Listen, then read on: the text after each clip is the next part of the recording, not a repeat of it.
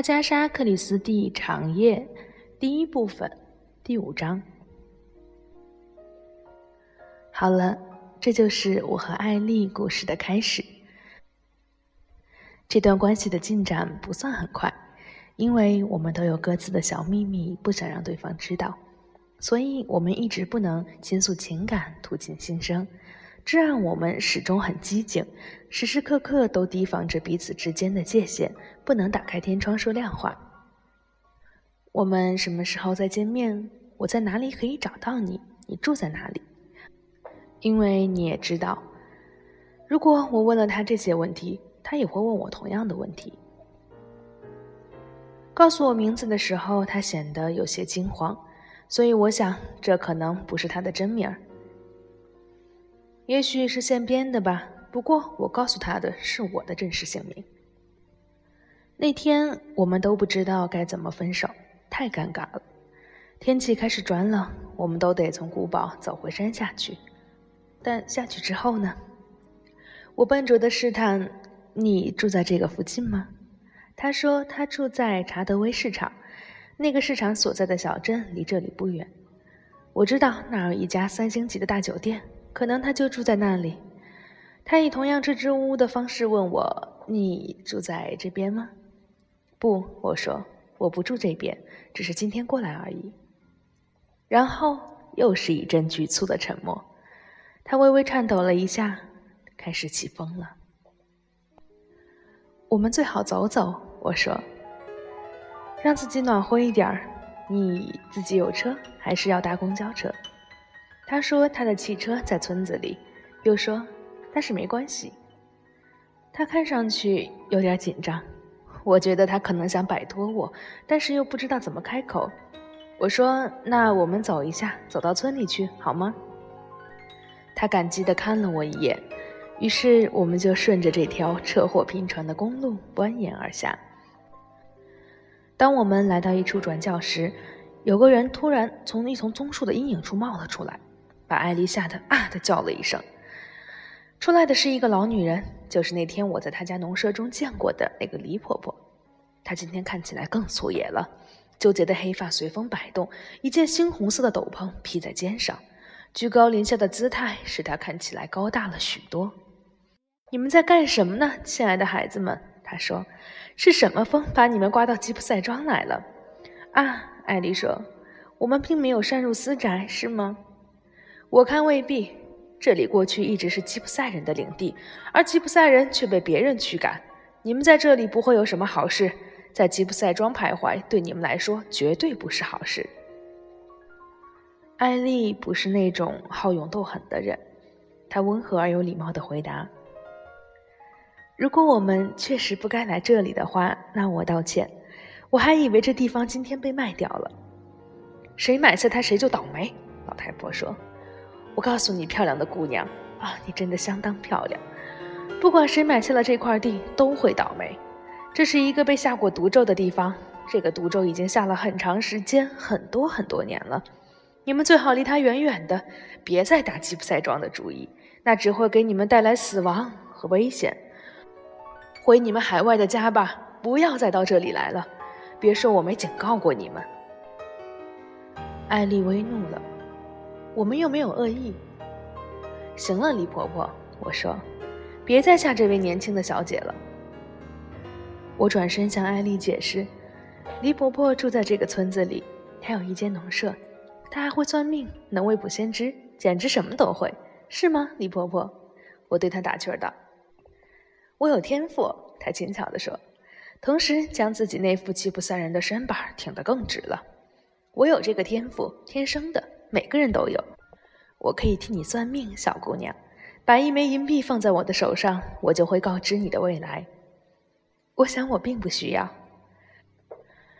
知道未来是很明智的，如果你知道接下来会发生什么，你就知道怎么避开灾祸，知道该在哪里当心一点。来吧，你口袋里有的是钱，我来告诉你一些事情，让你变得明智吧。我相信每个女孩对于知晓自己命运的机会都是不会抗拒的。我以前就见识过了。每次我带女孩子去集市，几乎总会掏点钱让他们去占卜者的摊位。果然，艾丽打开她的包，放了两枚五角银币在老太婆的手上。漂亮的小宝贝，这就对了嘛！来听听我会告诉你什么吧。艾丽脱下手套，把她那双小巧精致的手放到了老太婆的手中。老太婆一边低头看，一边喃喃自语：“我看到了什么？我看到了什么？”她突然一下子把艾丽的手甩开。如果我是你的话，就马上离开，走得远远的，再也不回来。我要告诉你的就这么多，而且句句属实。我在你的手心里都看到了。忘掉吉普赛装吧，忘掉你所看到的一切。那里不是一座废宅那么简单，那里被下过毒咒啊！你在这件事情上太狂热了吧？我说的很难听。再怎么说，这位小姐也和吉普赛庄没有半点关系。她只是恰好今天走过这里，和这一带根本就没关系。这个老太婆没有理我，依然严肃地说：“听我说，漂亮的姑娘，我这是在警告你，你的一生都会很幸福，但你一定要懂得躲避危险，千万别到一个藏着危险或者受过毒咒的地方。去那些安全无忧的地方吧，你一定要懂得保护自己，千万记住，否则，否则。”他打了一个冷战，我真不忍心看到，不忍心看到你的手掌告诉我的一切。突然，他用一种奇怪的手势把两枚五角银币塞回艾丽的手中，嘴里喃喃地说一些我们听不清楚的话，好像是“太惨了，太惨了”这些要发生的事情啊，然后就转身急匆匆地走了。好好可怕的女人，艾丽说。别理他，我粗声粗气地说：“我觉得他的脑袋已经坏了一半了，只是想把你从这儿吓跑。也许他对这片土地有一种很特殊的感情。这里有过什么灾祸吗？出过什么不幸的事情？肯定有灾祸。你看这条公路的转角多窄，乡议会从来没有针对这个有过什么措施。那当然会发生一些车祸啊，他们都不重视。只有车祸吗？”会不会有什么别的？听我说，我跟他说，每个人都喜欢说三道四，而这里也的确常常有一些事故发生，所以呢，关于这个地方的风言风语就这么传开了，所以他们才说这地方会贱卖。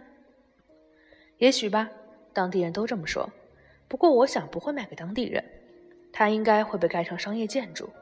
哦，你在发抖了。我说：“来吧，别发抖了，我们走快一点。”然后我又加了一句：“你希望在回到镇上之前和我分开吗？”“不，当然不啊！我为什么要这么想？”我鼓起了最大的勇气。“你看，我说，我明天会在查德威市场。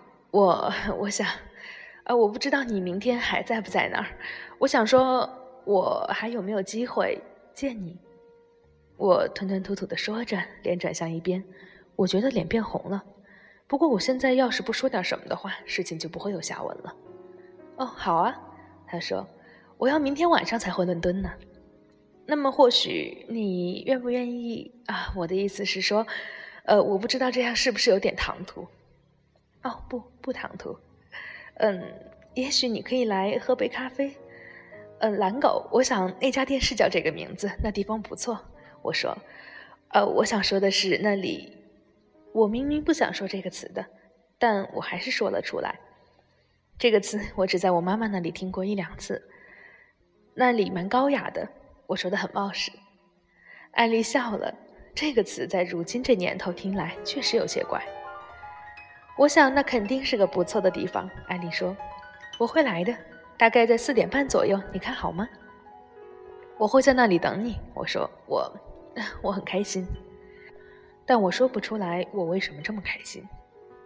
我们走过了那条路的最后一个转角，周围的房屋渐渐多了起来。那么再见吧，我说，明天见。还有，别再想那个老巫婆说的话了，她只是想吓唬人，她不是一直在那儿的。我又补充了一句：“你觉得那地方吓人吗？”艾丽问我。吉普赛庄？不，我不觉得。我说，也许我的口气太果断了。但我真的不认为那个地方有什么吓人的。我仍然像以前那样觉得那是一个好地方，是一个可以造出漂亮房子的好地方。好了，这就是我和艾丽初识的经过。第二天，我就在查德威市场的蓝狗咖啡厅等她，她也来了。我们一起喝茶聊天，我们依旧对自己谈论的很少啊，我是指自己的生活。大部分时间里聊的都是我们的一些想法、一些感受。然后艾丽看了一眼自己的手表，说她得走了，因为要搭五点半的火车去伦敦。我还以为你有辆车在这儿，我说。他看上去有点尴尬，说昨天那辆不是他的车，但他也没告诉我那车是谁的。尴尬的气氛再次笼罩了我们。我伸手把服务生叫过来买了单，然后老老实实的跟安利说：“我，我还能再见到你吗？”他没有看我，而是低下头盯着桌子。他说：“我要在伦敦住两个星期。”我说：“那我们以后在哪里见呢？”然后我们定了三天后在摄政公园见面。那天天气不错，我们在一家露天咖啡馆吃了点东西，接着走到了玛丽女王花园，坐在两张椅子上聊了起来。从那次起，我们开始聊关于我们自身的东西了。我告诉他我受过良好的教育，但是学到的东西并不多。我还告诉他我做过的一些工作，以及我如何不安现状、不愿被束缚，一直在徘徊犹豫，做做这个又干干那个。说来真怪，他对于这些都听得相当入迷。太特别了，他说，太不一样了。怎么不一样？和我不一样。你是个有钱人吗？我带着点揶揄的口气。你是个可怜的富家千金。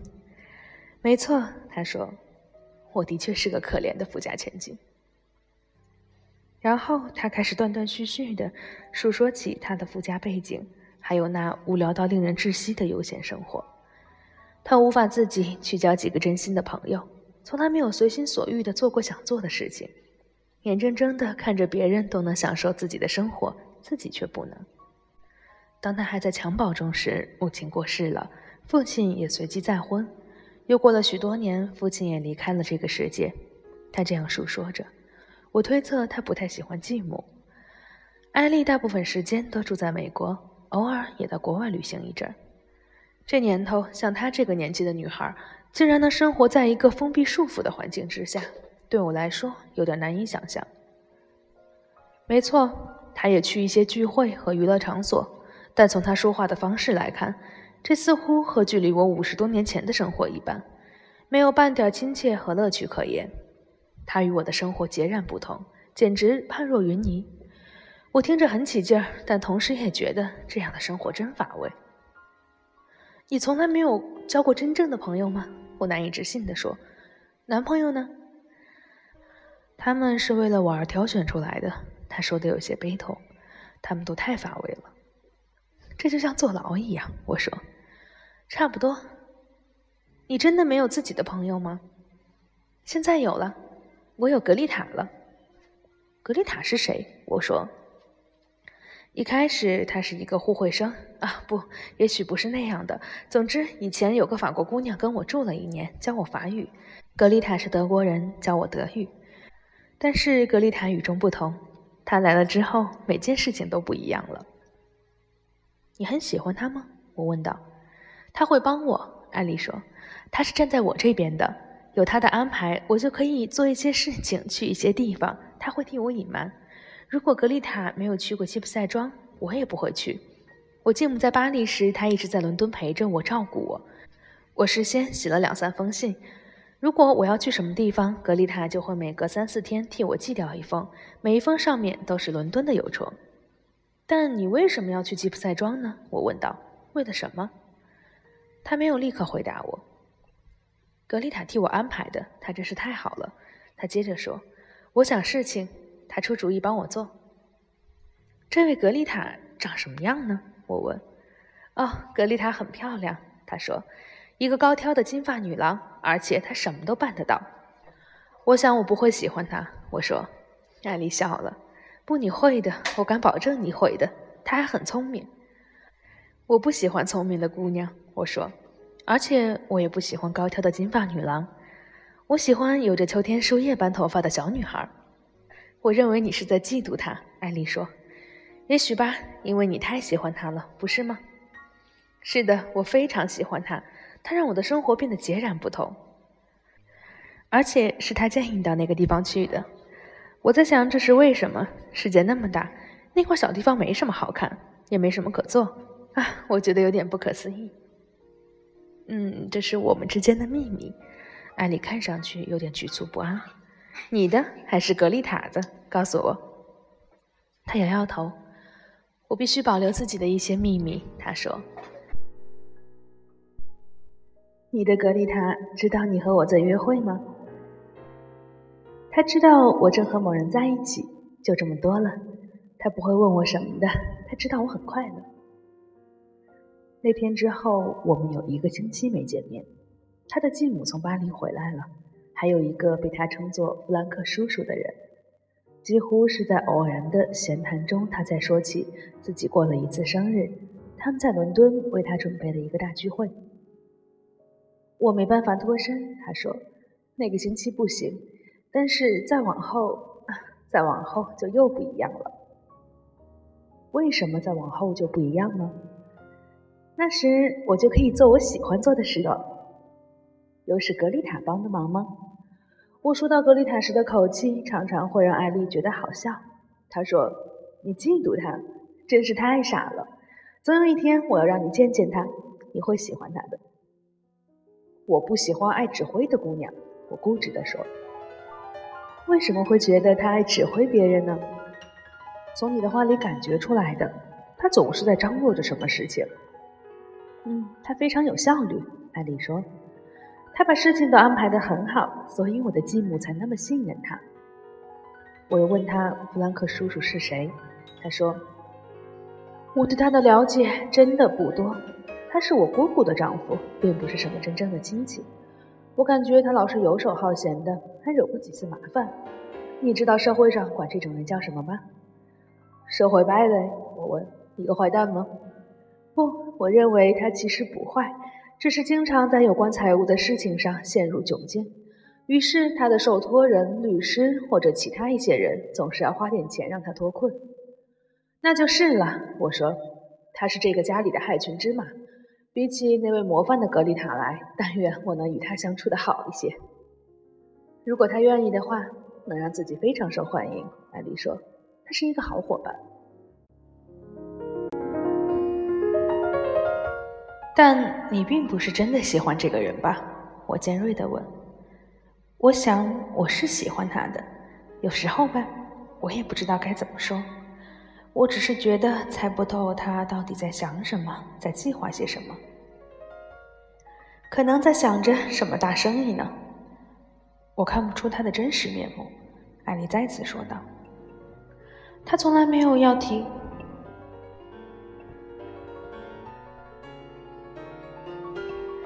但你并不是真的喜欢这个人吧？我尖锐地问。嗯，我想我是喜欢他的，有时候吧，我也不知道该怎么说。我只是觉得猜不透他到底在想什么，在计划些什么。可能在想着什么大生意呢？我看不出他的真实面目。艾丽再次说道。他从来没有提过要我见见他的家里人。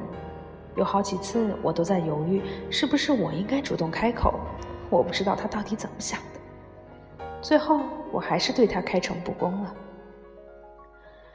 听我说，安妮，我说，你觉得我是不是应该见见你的家里人，或者你觉得没这个必要？我不想让你和他们见面。他马上就这么回答。我知道我不怎么样，我说。我不是这个意思，完全不是啊！我的意思是，他们肯定会大惊小怪，我受不了他们这样。有时候我感觉，嗯，我说我们太偷偷摸摸、见不得人了，一点都不光明正大。你不这么觉得吗？我不是小孩子了，可以有自己的朋友。艾丽说：“我快二十一岁了，到了那个年纪，我自己交个朋友，没有人可以干涉。但是现在，你懂吗？”你看，就像我刚才说的，他们会小题大做，然后为了阻止我们见面，把我送到一个什么地方去。那样就啊不，还是让我们保持现在这种关系吧。如果你觉得这样合适，那我也觉得这样合适。我说，我其实并不是想，嗯，把什么事情都了解的一清二楚。这不是了解不了解的问题，我只是想有个朋友可以聊聊天，能对他倾诉一些事情，能和他一起。他忽然微笑了起来，一起幻想一些事情。你不知道这种感觉有多美妙。没错，接下来就发生了好多这种事情。幻想，我们在一起的时光越来越多的以那种方式度过。有时候是我，更多的时候是艾丽。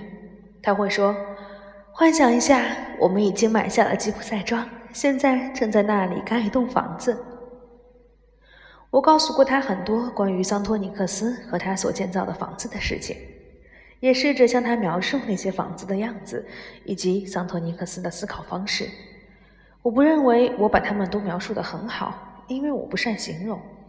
毫无疑问，艾丽对房子有她自己的想法。我们的房子，我们从没有说过“我们的房子”这个词，但我们心领神会。于是我有一个多星期见不到艾丽了。我取出我的积蓄，虽然并不多，给她买了个小小的三叶草指环，作为给她的生日礼物，是绿色的爱尔兰爪石材质。她爱不释手，看上去非常开心，真漂亮。她说，他并没有佩戴很多珠宝首饰，如果要戴的话，毋庸置疑，他也会戴上真正的钻石、翡翠这类高档品。但他却喜欢我送的爱尔兰绿戒指，这是我最喜欢的生日礼物。他说，然后我收到一张他匆匆写就的字条，说过完了生日，他就要跟家人动身到法国南部去。但是你别担心，他这么写。两到三周后我们会回来的，还会顺便去美国。但不管怎么说，我们肯定会再见面的。我有一些特别的事情要和你谈。知道艾丽要到法国去，这让我感到坐立难安，心神不定。我也打听了一些关于吉普赛庄的新消息，似乎有人私人议价买下了它，但具体买主是谁就无从得知了。很明显，买主是通过伦敦的一家律师事务所出面购买的。我尝试去打探更多消息，但是无功而返。这家公司在这个问题上非常谨慎，我也没办法接近负责人。我跟他们那儿的一位员工混熟了，但也只打听到一些模模糊糊的信息。据说是被一个很有钱的客户买了下来，他看中了吉普赛庄良好的增值空间。当这个小镇发展起来后，这片土地自然也会水涨船高。想要在一家消息垄断的公司里打探些什么出来，简直太难了。每件事情都是独家机密，好像他们是军情五处还是什么似的。每一个人都代表一些其他人，而那些人的名字是秘密，投标购买的价格也是秘密。我陷入了一种焦灼难安的可怕状态。随后，我决定还是先别管这些事情了，去看望一下妈妈吧。我好长时间没去看望她了。